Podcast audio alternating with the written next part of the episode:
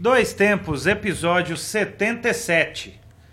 27 de 9 de 2018. Podcast Dois Tempos.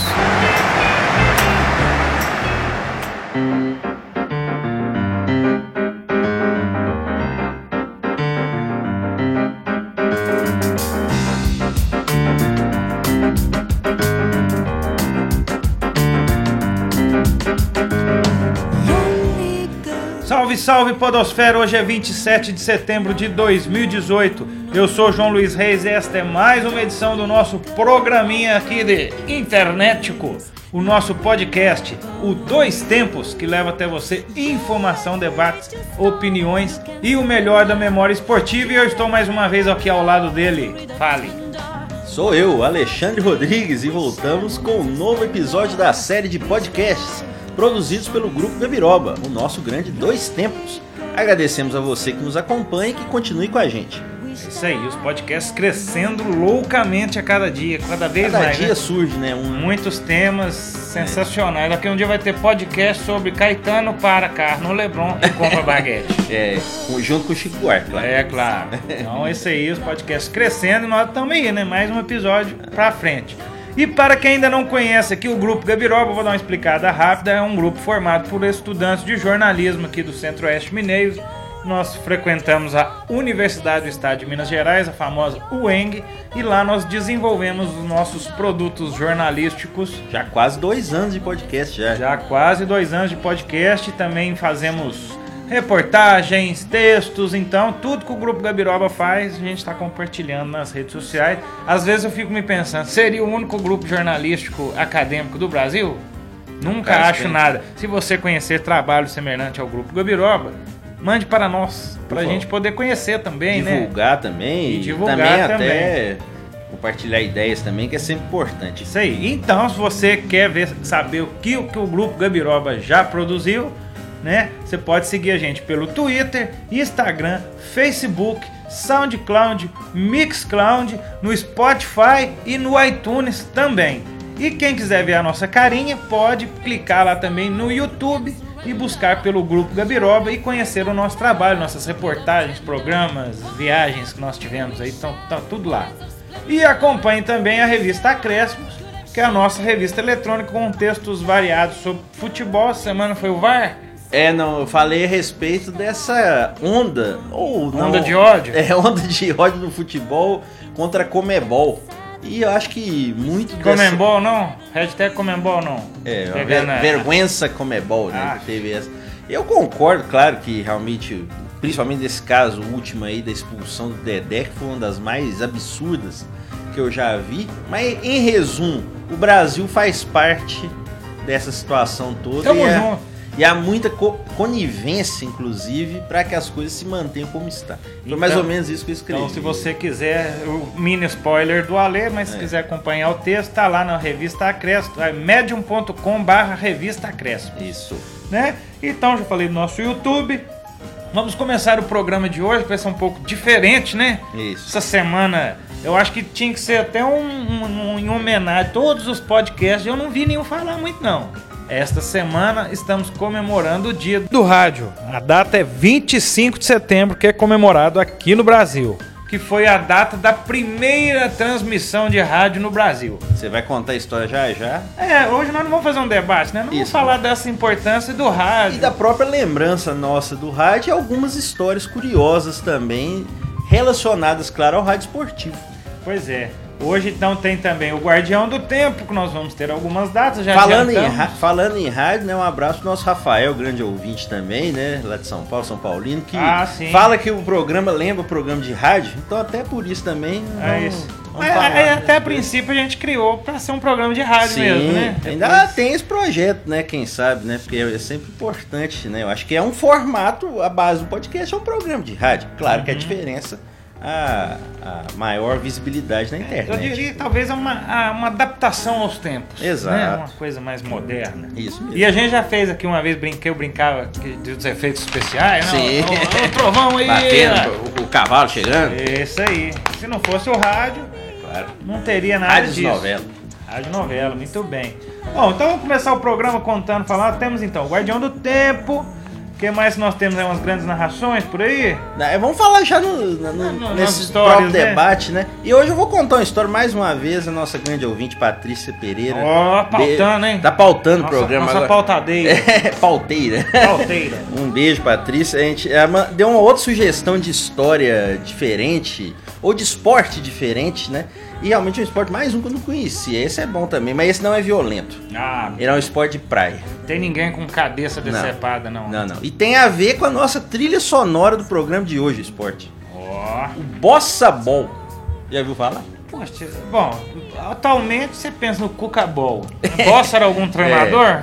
Pois é, Aguirre Ball. Já, Aguirre ele, já, ele já falou isso? Não, ainda não. né? Ainda não. Ainda não. Só Cuca Ball por enquanto. Cuca Ball. É, o Mano Ball. também. Barbieri é Ball. Barbieri, Ball. não, ele não fala, né? Aí é, é do time. Ah. Mas, mas o Bossa Ball tem a ver muito com o Brasil, apesar de não ser criado por um brasileiro, mas tem a ver com a nossa trilha sonora de hoje. Muito bem. Então já dá um. Sobe o som aí. Isto.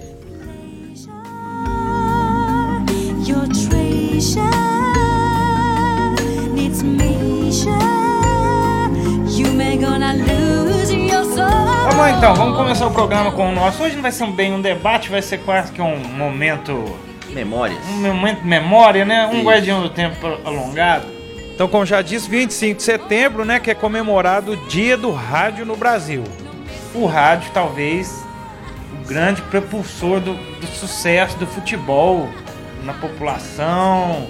Talvez um dos primeiros e únicos meios de você poder conseguir ouvir uma partida, né? A transmissão, a emoção. E é um negócio que passou os tempos, né? Por mais que a gente brincou agora falando da adaptação, podcast ser um programa de rádio e tal. Mas o rádio não, acho que não acaba não. Não. É um negócio diferente. E eu acho que no caso específico do esporte, né, ainda existe muito público para programas pré e pós-jogo, de informações Sim. durante a semana. Né? Até a gente trouxe alguns áudios aí, eu acho que você vai colocar durante Ao a edição. longo. Tem até aqui uma lembrança que eu, eu trouxe aqui do terceiro tempo do Milton Neves, que né, é, tem a- um- essa marca há tantos anos, e começou na Jovem Pan com esse programa em 1982. Nós temos aí duas, dois momentos aí no começo dos anos 80, é, a gente retirou né, em pesquisas aí pela internet afora. Um depois do jogo final de Santos Corinthians, da final de 84 do Campeonato Paulista, e também um jogo também São Paulo e Corinthians nos anos 80. Pode até ouvir aí.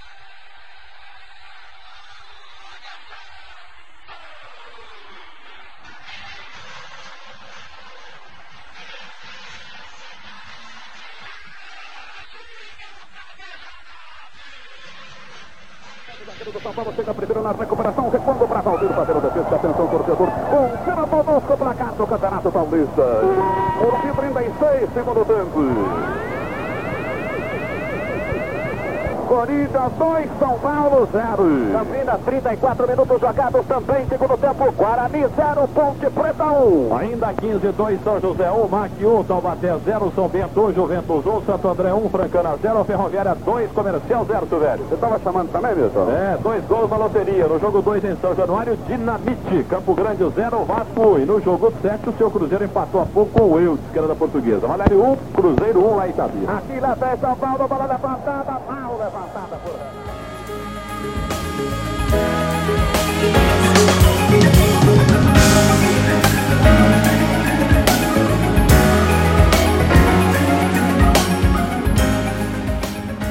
Bom, Vamos voltar no tempo então aqui, ó. O rádio no Brasil, ele deu seu primeiro passo em 7 de setembro de 1922, que foi o centenário da independência durante uma grande feira internacional que recebeu a visita de empresários americanos. Deve ser tipo aquela feira da modernidade americana, mas foi no Brasil. né? Isso. Era flechada, Ah, é aquela feira- pedrada, feira mundial. Feira mundial de tecnologia. Nós tivemos lá a maratona, já contamos a Isso, exatamente. disso, Né? E ele foi nesse evento que o rádio chegou ao Brasil. E para testar o novo equipamento, até então desconhecido pelos nativos, né? Engraçado que nativos dá a impressão de ser uns índios mesmo, né? Exatamente. É, os cientistas norte-americanos que eles instalaram uma antena no alto do Corcovado, no Rio de Janeiro. E transmitiram um discurso à presidência. Sabe de qual presidente? 1900 e quanto? 22? 22. Tem na minha família. É... Tem na minha família. Ixi, rapaz. Reis? Não. Tô Ô, lembrado. titia. Titi, Epitácio. É, Epitácio Pessoa. Eu tava pensando em Reis, né? Reis. É, porque só não. explicando aqui que minha família, gente, eu tenho Sim. dois tios que são nomes presidenciáveis, Epitácio Pessoa Sim. É. e Washington Luiz. E coincidentemente, a primeira transmissão de rádio foi um discurso do titio, mas na Titi. verdade ele já era Não, é presidente Titi, na época, Claro, né? Epitácio. E o meu nome também, meu sobrenome é de um presidente também. Pela junção do meu pai e da minha mãe, Ah. Rodrigues Alves. Aí, ó. tá O primeiro presidente reeleito da história do Brasil, só que não tomou posse pro segundo mandato porque ele faleceu antes. Mas eu não sou parente do Rodrigues Alves, é Não. só uma coincidência. Ah, tá vendo? o rádio fazendo parte aqui do Pois grupo é. Tá vendo? Mais intrínseca ainda. Pois é, um monte de, ligações. um monte de presidente aí, né? É, ué. É, é o destino. Ó, e, e o responsável pela primeira transmissão radiofônica no país foi o médico legista, professor, antropólogo, etnólogo e ensaísta brasileiro, puta merda, hein? Esse é bom. Edgar Roquete Pinto. Sim.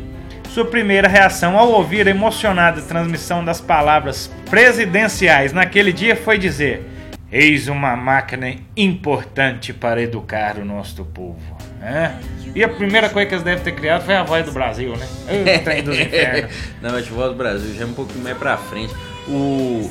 Mas você vê a palavra é importante, né? Pelo menos pensou-se na época a questão educar, né? Pois é. Hoje em dia, será que se surgisse o rádio, o que, que as pessoas falariam, né? Ah, Chupa, não sei o que. é, com certeza ia ser alguém ofendendo alguém. Mandar e alguém alguma- xingando. né? É. Pelo menos o cara pensou na educação. Exatamente. Muito bem. Mas vamos ao que interessa então. E quando é que o rádio começou com o futebol aqui no Brasil? Vou falar no Brasil, Sim. depois você conta. A primeira transmissão vamos- mundial. Vamos falar da primeira mundial então. É, a primeira transmissão mundial de futebol aconteceu na Inglaterra em 22 de janeiro de 1927. E essa base aqui desse texto, pequeno texto que eu vou falar, eu retirei do site Efemérides do Efemelo.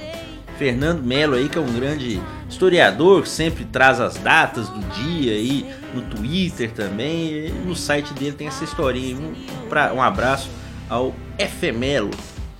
Em 1927, então, em uma pequena cabine de madeira no velho Highbury, o estádio antigo do Arsenal, é, Henry Beatley Thornhill Wakeland, um ex-jogador de rugby, transmitiu a primeira partida de futebol pelo rádio. Foi entre o Arsenal e o Sheffield United. Nós já falamos do já Sheffield, falamos. né, poxa? Primeiro Nós time, estamos ficando né? sem pauta ó. Não, o Sheffield realmente aconteceu tudo com ele, impressionante. Esse jogo aconteceu pelo campeonato inglês, foi um empate de 1 a 1. Charlie Buchan dos Gunners do Arsenal foi o primeiro jogador a ter um gol narrado pelas ondas radiofônicas. Billy Gillespie fez o gol de empate do Sheffield, mesmo sob um grande nevoeiro e baixíssima visibilidade. Pra Além variar, né? é Londres, né? É. Em janeiro, né, por cima. É. Inverno. E é engraçado que o Wakeland, né, que é o- foi o narrador, ele conseguiu realizar a transmissão com uma certa ajuda. O. Lewis é, teve essa ideia junto com o produtor Lance Civikin. Qual que era a ideia? Dividir o campo em oito quadrados para que o locutor pudesse situar o relato mais fielmente possível. Direto do gramado, esse Lewis, né, que ajudou o produtor, ajudava o Wakeland, né, o narrador, ao dizer em que quadrado estava a bola e o jogo propriamente dito. Inclusive o desenho do campo foi publicado em vários jornais. Então a gente situando, coloca, né? vamos ver se a gente coloca na revista. É tipo Cresce. aquele, aquele aquele negócio do boi no açougue, né? Dividir das carnes. ali, né? E é engraçado que logo depois dessa, dessa primeira partida, no mesmo ano, seria transmitida a primeira final de futebol, novamente com o Arsenal participando. Que ele... Bons tempos, hein, Arson? Exatamente. Quem, quem diria, né? Mas, pelo- mas a FA Cup na Copa da Inglaterra ele sempre tem chegado, né? Só que ele perdeu essa final em 1927, primeira final transmitida pelo rádio, perdeu pro Cardiff City do país de Gales. Onde Tudo foi acontece. sede da- do Mundial do Interclube ano passado, não foi? Nessa cidade, se não me engano, o jogo. Cardiff, a final foi a final do, da Champions, Champions League. League. Real Madrid Juventus. Isso. Foi lá, isso mesmo. E aí, então, foi a primeira final é, acontecida em 1927. Então, a primeira transmissão de um jogo oficialmente aconteceu nesse mesmo ano, 22 de janeiro de 1927. Muito bem, 27, né? E aqui no Brasil, né? Um pouquinho depois. Pra demorar um pouquinho, né? Até chegar os cabos, né? Isso. Trazer o equipamento. A primeira transmissão de rádio de um jogo de futebol em solo brasileiro se deu na data de 19 de julho de 1931 pela Rádio Educadora Paulista, através do locutor Nicolau Tuma. Será que é parente do Romeu? Pode ser. Pô, Tuma. É. Ele narrou o confronto entre as seleções. Olha que chique, hein, Ale? São Paulo versus Paraná. Boa. No é campo de do seleções. Desde É, os anos 80 não existe mais. Não tem né? mais isso, Ah, né? Teve, teve até nos anos 90, né? São Paulo e Rio fizeram uns jogos aí que a Globo passou, mas não foi pra frente. E foi tudo isso aconteceu no campo da Floresta, na capital paulista. Infelizmente, não temos registro deste importantíssimo. É que não tinha inventado o gravador ainda, Mas, né? mas nós temos um registro. É. A entrevista do Nicolau Tuma pro Milton Neves. Ah, Inclusive, sim. o programa também ainda na Jovem Pan. Nós temos a voz do, do Nicolau Tuma, já é claro, um pouquinho mais velho. Mas nós temos um trechinho, vamos ver. Entrei para a política, voltei para São Paulo trabalhar na Record, na Rádio Bandeirantes, trabalhei na Bandeirantes um tempo. E como é que o senhor está vendo hoje a narração esportiva pelo rádio? Já no seu tempo tínhamos o gol aí com um G, vários Os e muitos L's, é? Eu acho que é muito comprido o gol que fazem hoje. Eu fazia mais depressa porque o tempo no rádio é precioso, é muito caro. De modo que eu transmitia o jogo, o gol era rápido e já continuava o jogo em outra, falar em outros assuntos. Mas hoje há um gol muito comprido que foi criado pelo nosso saudoso companheiro, o Rebelo Júnior, que transmitia muitas corridas de cavalo. Lembra? Turce. Pois não. E aí transferiu essa rapidez pro, pro futebol. Na rapidez foi, graças a Deus, eu, eu iniciei isso em 1931. Eu estava na Rádio Educadora Paulista, trabalhava ali. Bom, e naquela época, é claro, as transmissões, ao contrário do que é toda essa. Nem se imaginava um VAR naquela época, né? Uma tanta precisão de informações, super câmera lenta, né? Aquelas coisas lá que a TV. é, ela se resumiu a boletins informativos para os ouvintes. Relatam os, os historiadores que o Tuma foi o pai da narração esportiva no Brasil. Será aquele que deu essa. Será que ele já começou assim? É, eu acho que é, essa coisa é o speaker, né? Que é o jeito de narrar meio corrida assim, né? Inspirado em narrações de fora. Realmente, como não tem muitos, é, muitos áudios aí, o, um registro mais claro da narração dele, mas eu acredito que foi se desenvolvendo com o tempo. E é uma coisa interessante, João, porque logo em 38 foi a primeira narração brasileira em Copas. O Brasil não teve essa narração direta em 30 e 34, que a primeira foi em 31, né? Então nem poderia narrar em 30. Em 38 foi o Galeano Neto que narrou a Copa da França, primeira narração de rádio do Brasil em Copas. E na Copa de 50, aí aqui no Brasil, nós já tivemos a narração do Jorge Cury e do Antônio Cordeiro pelas rádios do Rio de Janeiro, Rádio Nacional do Rio também, rádio. Mas o mais interessante aí é que havia já, vamos dizer hoje, aquela coisa do posto, né? Aquele cara que dá informação do jogo que não está sendo transmitido. Isso já aconteceu em 1950. Enquanto o Jorge Cury narrava o jogo Brasil-Espanha, o Guilherme Siebenberg estava no Paraná dando informações do jogo Iugoslávia 4 México 1. O enviado da Rádio Gaúcha que narrou essa Copa em cadeia com as rádios do Rio. Nós temos esse áudio aí. Vamos ouvir um. Vai ser iniciado no Estádio Municipal Brasil e Espanha. A saída pertencerá aos espanhóis por intermédio de Sarra. Os brasileiros vão atuar mais uma vez no arco situado junto à estrada de ferro, com Jorge Cury, portanto, com a defesa brasileira e a nossa cabine, o locutor que vos fala com o ataque. O juiz Mr. Ellis está dando as últimas instruções à Zarra, está agora acertando o seu cronômetro e vai começar a grande batalha Brasil e Espanha pela Copa do Mundo de 1950. Muito bem. Agora, só voltando à informação do nosso querido Tuma, olha pra você ver que interessante. Quando ele foi começar a fazer a transmissão, é, ele é considerado o pai da narração esportiva no Brasil, né? E ele, ele teve que descer aos vestiários para anotar as características dos jogadores, porque na época não usava ainda os números nas camisas.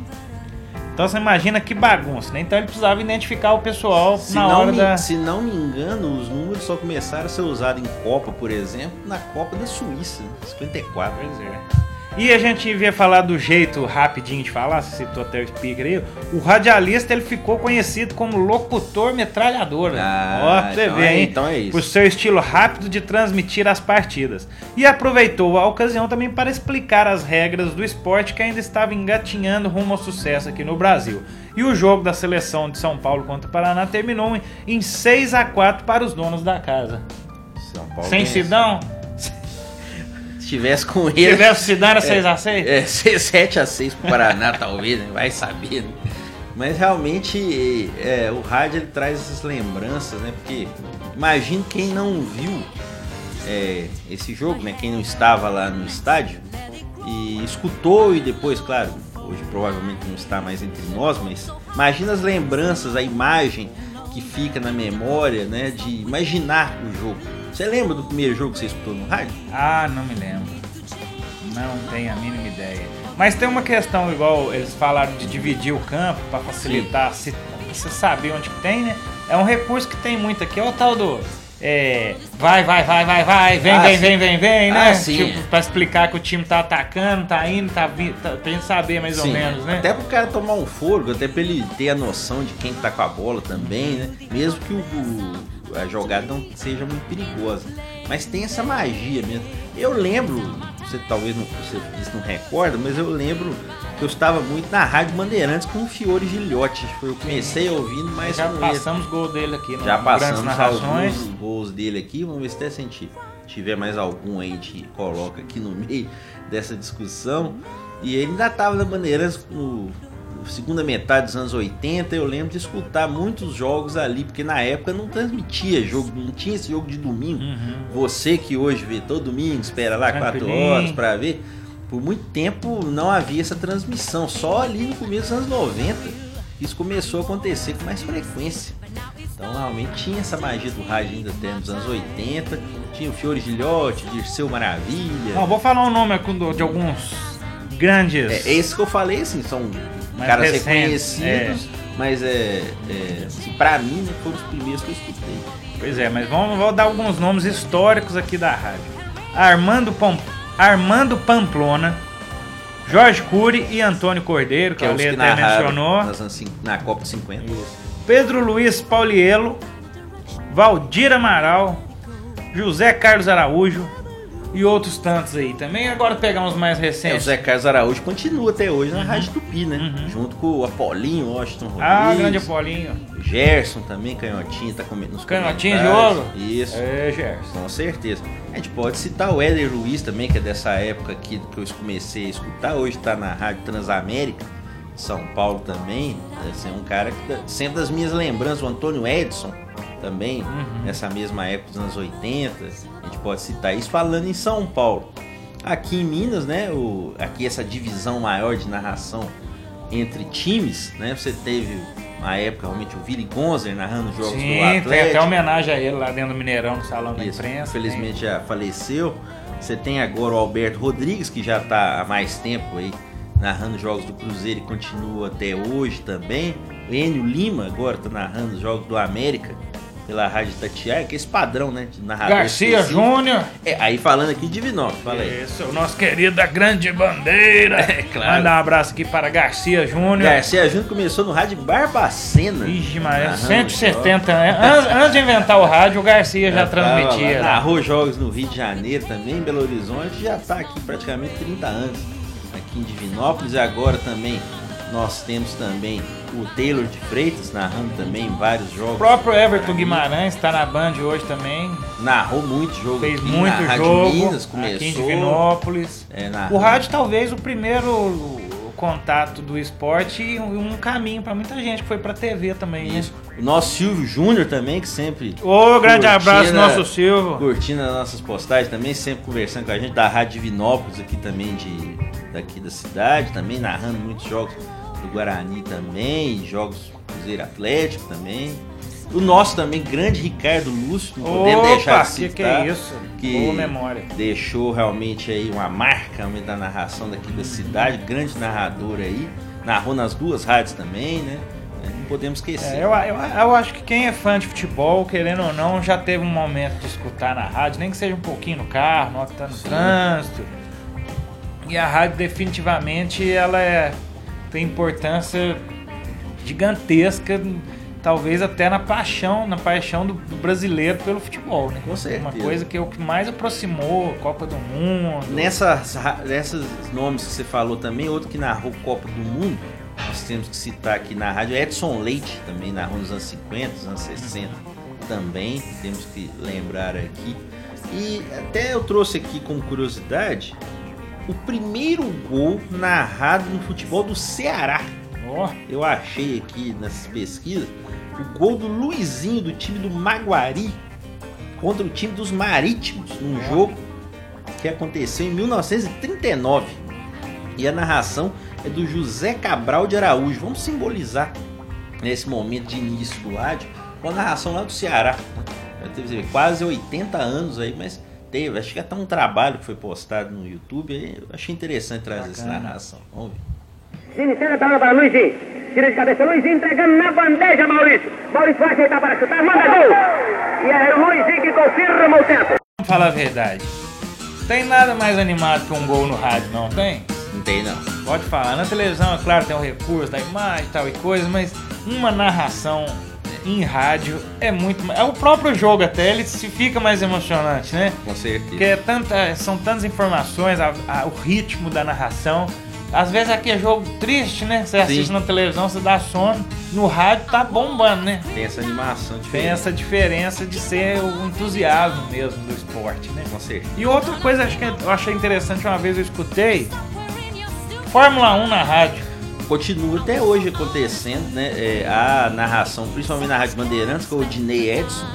O Odinei Edson que é irmão do Osmar Santos, que é outro nome Nossa, inesquecível. inesquecível, Do rádio e do é, irmão também do Oscar Ulisses, que narra hoje na Rádio Globo ainda. O Odinei Edson tem narrado mais nas rádios do Grupo Bandeirantes. Muito tempo também o Nilson César narrou a Fórmula 1 na Rádio Jovem Pan, hoje ele é narrador mais de futebol. E também uma curiosidade, né? Na época triste da, do falecimento do Ayrton Senna, dois narradores hoje, hoje que estão na televisão estavam narrando Fórmula 1 na época. O Luiz Roberto narrou a corrida para a Rádio Globo, né? É, narrava na época, em 94. E o Paulo Soares, o amigão, Grande né? amigão. apresentador do Sport Center e da ESPN, também narrou muita Fórmula 1 no rádio aí. O Paulo Soares, que eu acho que é um- não é muito valorizado no rádio.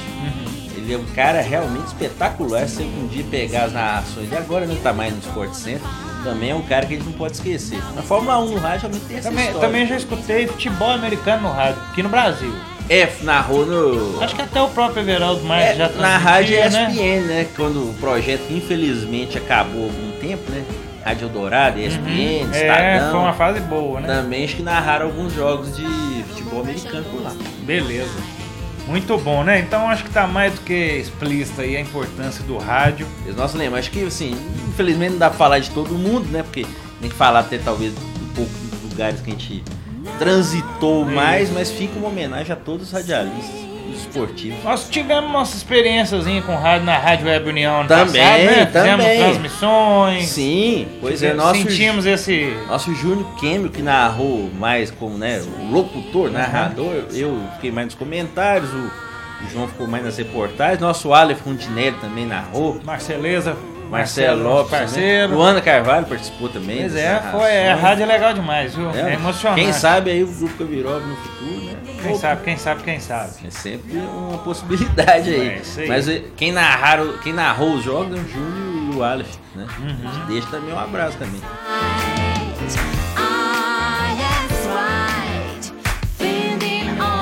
Bom, então essa aí foi o nosso, foi bem um debate, né? Foi, uma- um- foi quase um guardião do tempo gigante, Isso. né? E fica aqui a nossa homenagem então ao rádio. Se não fosse o rádio, não haveria podcasts. Isso aí. Então nós vamos seguir agora. Então fica aqui a homenagem do grupo Gabiroba. Eu não vi nenhum podcast falando de rádio. Eu acho que não, só o nosso mesmo. viu? Mas É. se tiver, não, não fico com inveja, não. gente. Vamos unir forças. Com certeza. É, vamos seguir então. E já que a gente já falou muito de história, grande abraço a todos os radialistas. Vamos seguir então e voltar no tempo mais. Com certeza. né? Que é o nosso quadro Guardião do Tempo.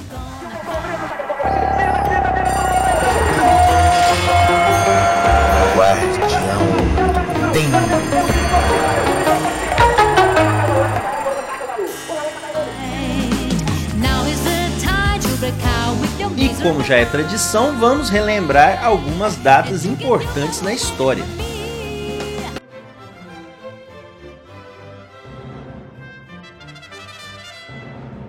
Em 27 de setembro de 1938 foi lançada à água o Queen Elizabeth, o maior navio de passageiros de todos os tempos.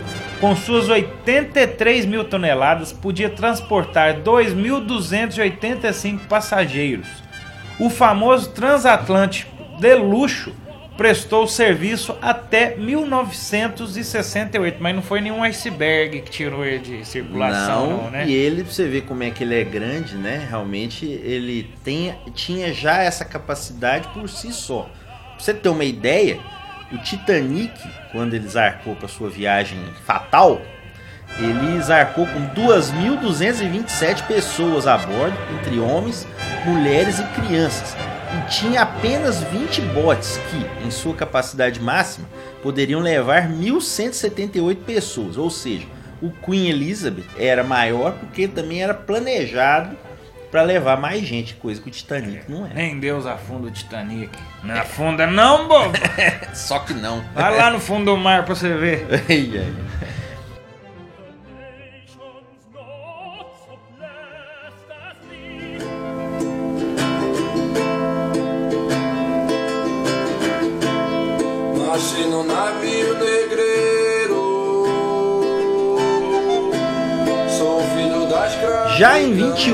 de setembro de 1871, entra em vigor no Brasil a Lei do Ventre Livre, ou Lei Rio Branco.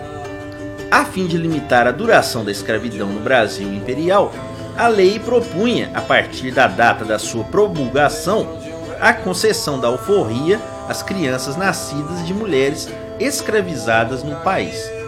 O processo até o fim da escravidão, né, que se deu em 1888, claro que ele tem todo A, interesse. fo- a escravidão formal, né?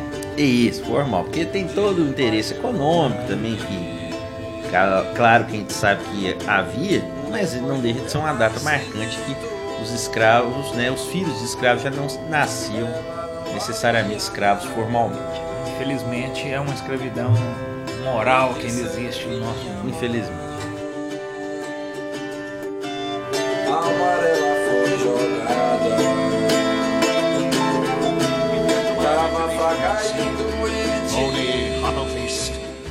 Eyes that burn with the fire of inner vision. He conceives the strangest project ever imagined. Em 29 de setembro de 1547, essa é velha, hein? É, voltar no tempo. Nasceu na Espanha Miguel de Cervantes Saavedra, romancista, dramaturgo, escritor e poeta castelhano. Mas não é lá de Guarapari, não. Não, Não, né? não, Espanha. Sua principal obra é o clássico Dom Quixote, para muitos o primeiro romance moderno. sua influência é tão grande que o espanhol muitas vezes é chamado como a língua de Cervantes. É, que moral, hein? Realmente você dá- denominar sua própria, seu próprio idioma realmente é uma honra. Se, se eu fosse no Brasil, ia ser quem? Um Machado de Assis? É, acho que sim, seria, né? Porque a Academia Brasileira de Letras, né? Casa de Machado de Assis, acho que é uma homenagem E parecida, diz que o né? Machado de Assis fez uma versão do hino, né? Parece que conseguiu localizar do hino nacional. Quando eu ouvi falar isso, eu só rezei pra ser dois minutos só. Pelo amor de Deus. É, dois minutinhos. Não me dou conta aquele sete minutos. Mas o Don Quixote realmente é um livro sensacional, né? Realmente, Diversas adaptações, até sua madruga já. cinema já foi. Já, já tentou de roubar um moinho, né? Ramon Valdez. Grande Ramon Valdez. Pois é.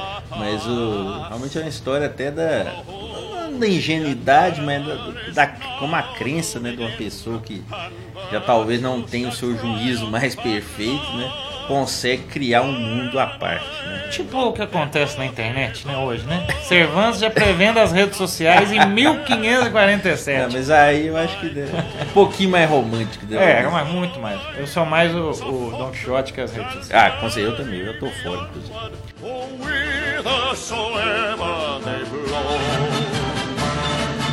Whithersoever they blow,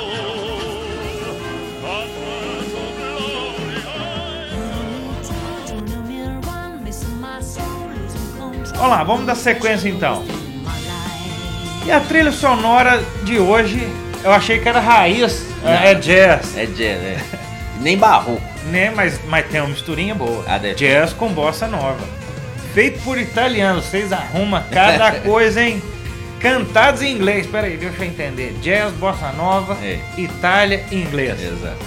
É o som do disco Notes from the Other Soul, lançado este ano. É a obra do pianista Pietro Vincente.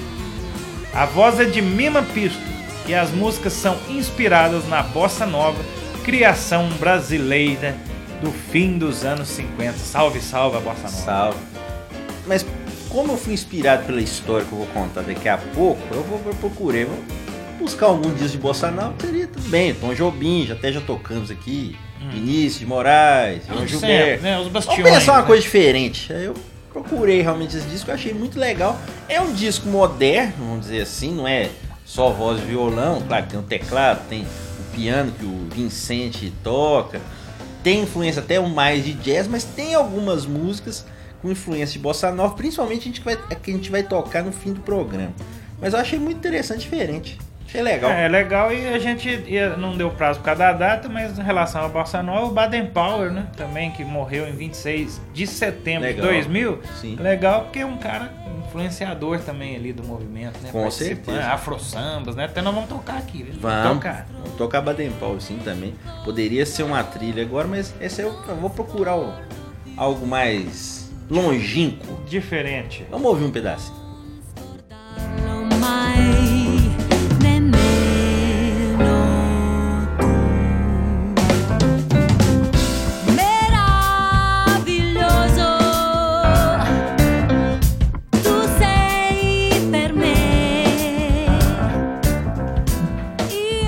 Este aí então é o Pietro Vincente com o seu, seus E a, Mima, teclados. e a Mima Pisto, né? A cantora, né? Eu ia fazer aqui, achei que ia ficar meio baramba. Vince, é, é é? Pietro Vincente e seus teclados. Acho que não, né?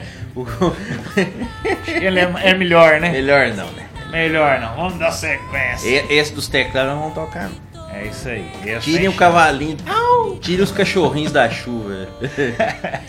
Bom, então já que a prosa você já esquentou aqui falando de bossa nova, no começo do programa você me soltou uma aí que eu tô querendo saber, que eu não conheço. Como é que é a treta? Bossa? Bossa Ball. É o Bossa Ball, meu Nós Deus vamos falar do céu. Bossa Ball no quadro Dedinho de Prosa. Solta a vinheta.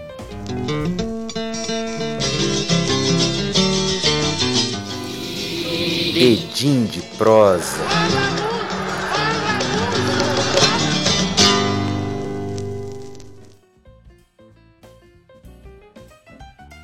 E mais uma vez aqui com as nossas histórias importantes. Hoje o programa tá bem histórico, É né? só história. Tá bem histórico mesmo, Sim. né?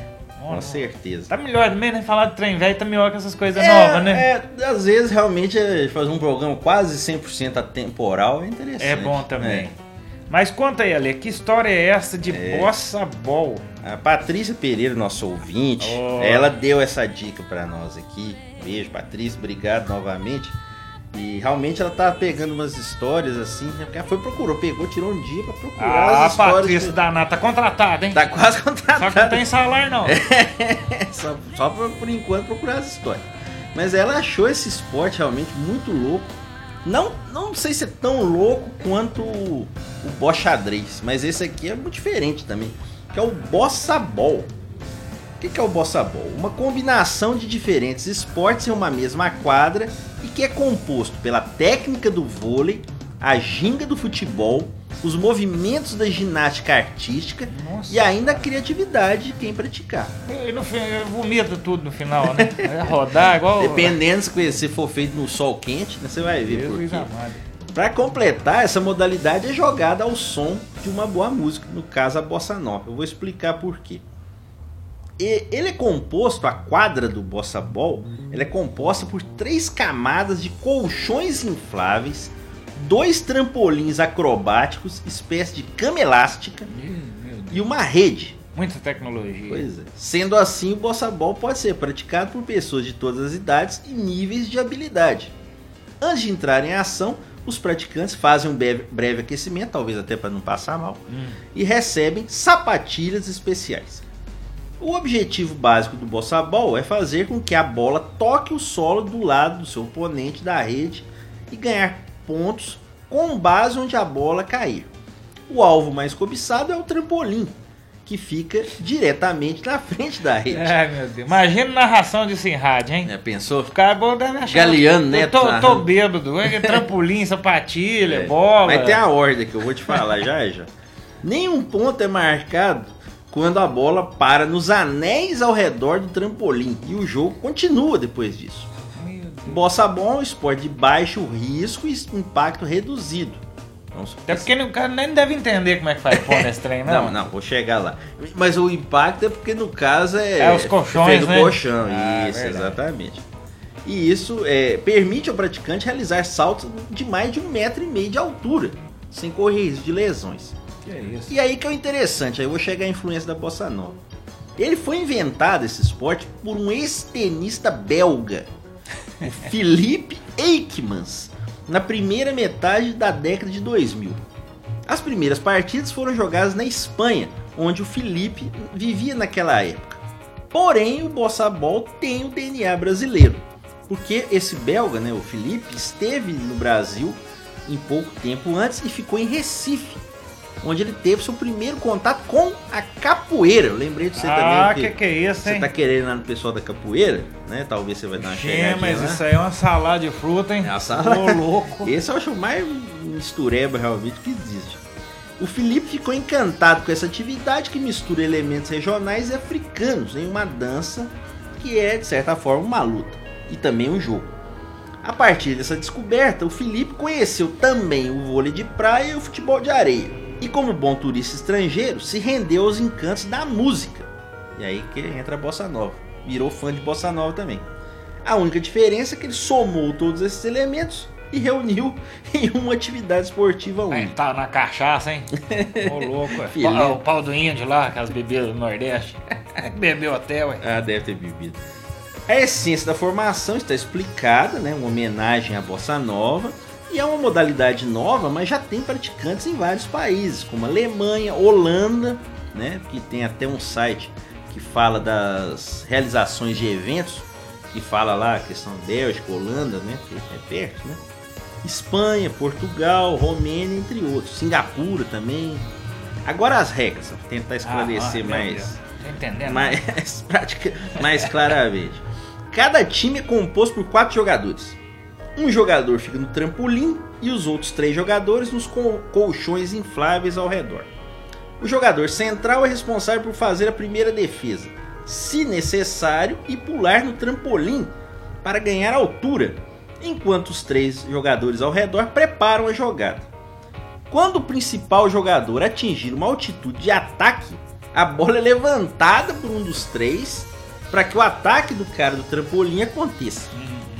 Cada time pode ter no máximo 8 toques na bola, É um pouquinho demorado, né? Normalmente é três, né? Pra dar tempo de pegar embalo. Ah, pra- com certeza. Pra pular, né? Pegar o embalo. O que significa que, após a defesa, o time tem até seis toques para o jogador do trampolim se preparar. Defende com um, prepara com seis, no Quase oitavo. um voleizinho, né? Isso. Mais ou menos. Que aí pode dar. Mais toques. é, os jogadores aí que tem a diferença podem dar toque com a bola com as mãos, dois toques com o pé e um toque com a cabeça. Ganha o jogo a equipe que fizer 15 pontos primeiro. Então é uma um set direto. A equipe marca um ponto quando a bola cai no campo do adversário. Se a bola cair na cama elástica no lado do time adversário, a equipe que jogou a bola marca 3 pontos. Então você tem já um sistema de pontuação que também acelera. Você conseguir cair lá já na cama elástica no lugar marcado, dessa divisão de marcações, tem um lugar que vale mais pontos. Realmente é uma mistura bem louca e, e acrobática também. Ah, né? eu volto a insistir. A narração pra rádio disso deve ser uma loucura, né? Deve Eu ser. Misturar balé com, com salto, É, cortado, vôlei de toque praia. cabeça, dois toques de cabeça. Meu Deus do céu. Inclusive, até a gente olhou um outro esporte, eu vou falar depois, que ele é pouco isso. Esse é mais conhecido que eu vou falar depois. Mas eu lembrei, eu achei, mas eu achei muito diferente você fazer um esporte Ah. me subindo numa cama elástica. Pois é. né? Não, eles Você fizeram pular, até uma né? versão uma vez de um, de um basquete Ah, sim, acho que eu já vi. que tinha cama elástica, que o pessoal dava uns enterrados mais doidos. Sim. Era a quadra toda de cama elástica, Sim. né? E o pessoal ia jogando. Não sei se durou, né? O... Também acho que não durou isso não, né? Não- Mas aqui já tem, pelo menos não tem uma federação, mas tem um, um site de eventos já e já saiu a reportagem. Até no Globoesporte.com. E vou te falar qual que é o pior inimigo desse esporte aqui no Brasil. Qual? É CAD. Ah, é. Vai ter que pagar o direito da turma, não vai, vai Pois dar é. certo, não. Tocar bossa nova, realmente, dependendo de quem que você tocar, pode ser um E problema. como é que vai? E o DJ é de alguma das equipes ou é da organização ali, o som? da organização, porque são, não são super eventos ainda, né? Aconteceu mais aqui no Brasil, mais a partir da chegada do Felipe, mas aí você arruma, né? Você Arruma tem nessa fazer uma liga aqui em Divinópolis? Pode, na, no Areião. Pior das potes, nós só ficamos tomando uma e escutando bossa nova. Nem precisa jogar, Pode lá no Parque da Ilha, né? Tá Ah, liberando? Tá liberado? É, isso tem que ver, né? Cuidado então, a febre maculosa está dominando o Brasil. Tome cuidado, Cuidado com as áreas de risco. É. Cuidado com as capivaras, né, tadinhas? Estão inocentes, mas é. transmitem, carregam em si, com- consigo, muitos carrapatos. Aquelas que atacam, às vezes, membros do grupo Cubiró. Ah. Ah, lá, lá na. Lá na Lagoa da Pampulha. Foi, tivemos um membro atacado por uma capivara, né? Um ataque sério, seríssimo, inclusive, o ataque, mas graças a Deus ele se recuperou. Mas então é isso, Bossa Ball realmente esporte acrobático, misturado, maluco, mas que vale realmente. E tome cuidado você que for praticá-lo realmente para que você não tenha problemas nas suas articulações. É, mas melhor que praticar o, o buscachim, né? É, não É mais seguro. Não tem chicote, não tem cabra, né? É, ainda bem. É isso aí. Mas valeu. Bom, foi um bom esporte, então fica a dica. Quem quiser se iniciar aí uma prática esportiva, né? Sair do sedentarismo, Isso. né? Ou quem quiser até se especializar em ser locutor de rádio, É, já pode começar. já temos o. Porque eu acho que se narrar o Bossa Ball, você consegue narrar quase tudo. Pois é, ah, com certeza. Até, nossa, é uma mistura de corrida de cavalo com jogo de boliche, com 100 metros rasos. Oh, meu Deus. É, sensacional. Bom, encerrado então esse dedinho de prosas, foi bom, hein? Gostei. Achei mais uma história maluca resgatada aqui por nós. É tudo verdade, viu? Não é Tudo mentira verdade, não, né? existe. Inventou não, viu, gente? Busca X existe, o Boxadrez existe. É isso aí. E o Bossa Ball existe também. Muito bem, vamos encerrando então o nosso dedinho de prosa.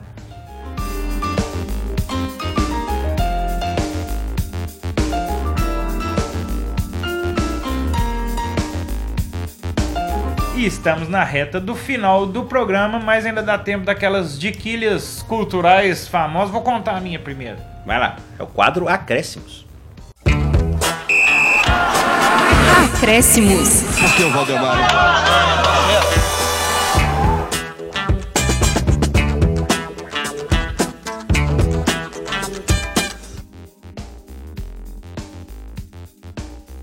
Eu, minha dica cultural, você rápido. Filme Race, a história do Jesse Owens desafiando o Hitler nas Olimpíadas de Berlim. Fantástica história, recomendo. Filme maravilhoso, muito bom. A história é sensacional, né? Então, quem quiser conhecer um pouquinho da história de Jesse Owens, que era engraçado que não era Jesse, não. É aqueles problemas de cartório. Sim. Quando chegou para registrar, é JC, JC.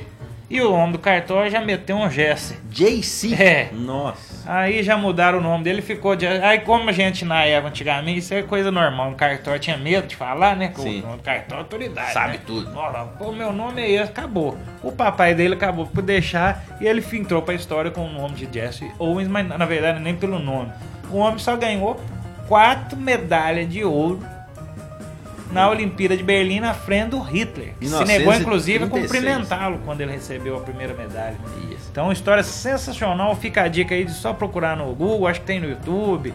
Race, A história de Jesse a Owens história de Jesse Owens. na Olimpíada de Berlim em 1936. Ah, é a história da vida dele, né? Também. Mas o auge da história é quando ele foi pra Berlim, né? Que é onde ele conquista as medalhas. Fantástico, fantástico. Filme muito bom. No estádio olímpico de Berlim, onde foi disputada a final da E Copa. aí é interessante que, 2006. que eles abordam. uh, Existiu uma, uma confusão que os Estados Unidos poderiam boicotar a Olimpíada devido às questões do nazismo. E quando o secretário do esporte vai lá, ele vê lá que eles estão tentando mudar, é, enfim, passar uma imagem de uma Alemanha menos caótica. E ele já pede: ó, eu não quero saber de é, símbolos nazistas, por exemplo, espalhados aqui perto do, do estádio e tal. Aí ele vai dar até essa a Alemanha passando um fingindo, maquiando a situação real que estava acontecendo lá. E é maravilhoso e o estádio de Berlim era uma, uma obra fantástica, né? Uma coisa grandiosa Continua, para a né, época. hoje. É, pois é. Então fica a dica aí, Race, a história de Jesse Owens. Muito legal.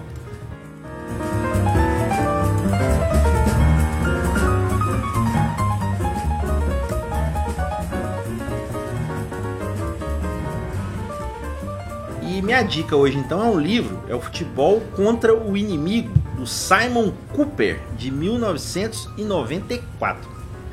O Simon, com apenas 22 anos de idade e um orçamento de 5 mil libras, fez uma viagem pelo mundo coletando histórias de futebol e sua relação com a política local e global. Essa viagem realmente do Simon compreende idas aos principais países da Europa, mas também Argentina e Camarões. Tudo com o apertado orçamento citado antes por mim. Para ser mais exato, foram nove meses de viagem por 22 países e infelizmente o livro nunca foi traduzido para o português Oh, que dói. mas ele é disponível em inglês e espanhol e tem uma relação muito grande com o livro que eu já citei aqui também, Como o Futebol Explica o Mundo, do Sim. Franklin Foer. Esse livro até eu tenho. Realmente é um livro que fala da relação política local, como isso cria as rivalidades do futebol e explica muitas dessas histórias.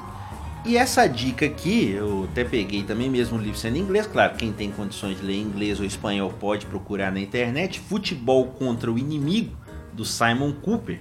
É uma dica que eu vi no perfil Futebol Café, é um perfil muito legal no Medium e no Twitter.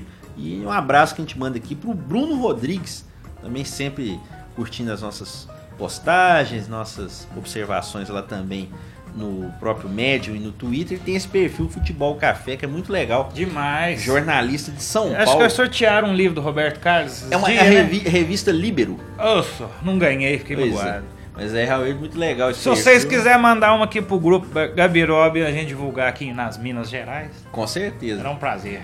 Muito legal realmente o perfil com histórias do esporte, histórias diferentes do futebol. Muito legal. Um abraço pro Bruno aí que deu essa dica do livro Futebol contra o Inimigo.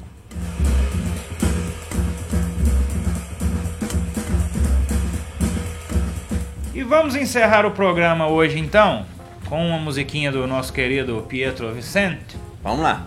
E vamos hoje com uma música da trilha sonora deste episódio. Vamos ouvir Pietro Vincente e Mima Pisto, a vocalista, com a música The Music Tree, do álbum Notes from the Other Soul de 2018. Chamo ele.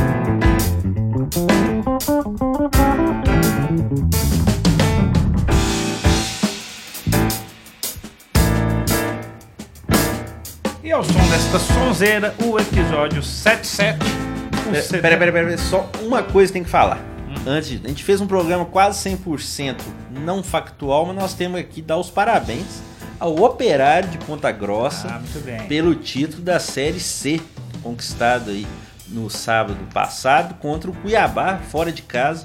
Operário de Ponta Grossa que ganhou a Série D ano passado, ganhou agora a Série C, vai jogar a Série B do ano que vem, junto com o Cuiabá, o Botafogo de Ribeirão Preto e o Bragantino. 2020, então, campeão da Série A.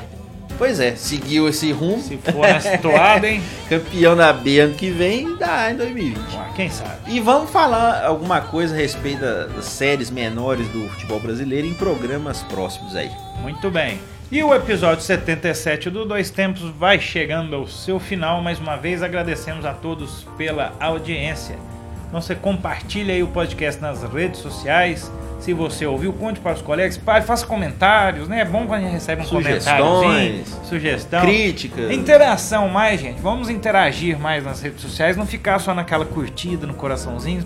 Coloque seu comentário. Nem falar que você almoçou, você dormiu. É, a gente fala tanta bobagem na internet, é, a né? gente reclama tanto. Então comenta lá quando você vê um post de um coleguinha, uma coisa bacana, comente, porque a, a palavra ela tem mais força ainda. Porque só um coraçãozinho, uma curtida é tão frio, né? Então a gente requer esta, esta bondade de todos que nos ouviram. Lembrando que este e os outros episódios estão na internet no Mixcloud, do Grupo Gabiroba, também no iTunes e no Spotify, com nossos episódios por lá, quem quiser conhecer um pouquinho do nosso trabalho. Acesse também nossas redes sociais. Tem Twitter, Facebook, Instagram, como o João falou, interage por lá também. Ah, sim. Basta procurar por Grupo Gabiroba. Além disso, estamos no YouTube com o canal do Grupo Gabiroba, não deixe de ver nossos vídeos por lá. E também estamos no programa Conexão Esportes da TV Candidez, todo domingo às 8 da noite, com reprise às segundas-feiras à tarde. Vocês também podem acessar as redes sociais do Conexão Esportes com nossos trabalhos por lá, além das participações do- nossas no programa. Inclusive também agora no canal do YouTube do Gabiroba tem alguns programas do. Conexão Esportes por lá também. E o Dois Tempos de hoje foi gravado no nosso estúdio mais caseiro de todos, famoso A Minha Casa. E teve apresentação e comentários da nossa, nossa jornada, né? Vamos lá. Nossa jornada. Eu, João Luiz Reis e Alexandre Rodrigues. Trabalhos técnicos, sonorização será com a minha parte desta vez. A redação do nosso enciclopedista e ele, o homem mais inteligente que eu conheço na vida. 10, 10 teras de cérebro. É. Alexandre Rodrigues. Então encerra aí pra nós ali. Manda um abraço pra turma. Um abraço a todos e o Dois Tempos é sempre uma produção do Grupo Gabiroba. Um abraço. Abraço, pessoal.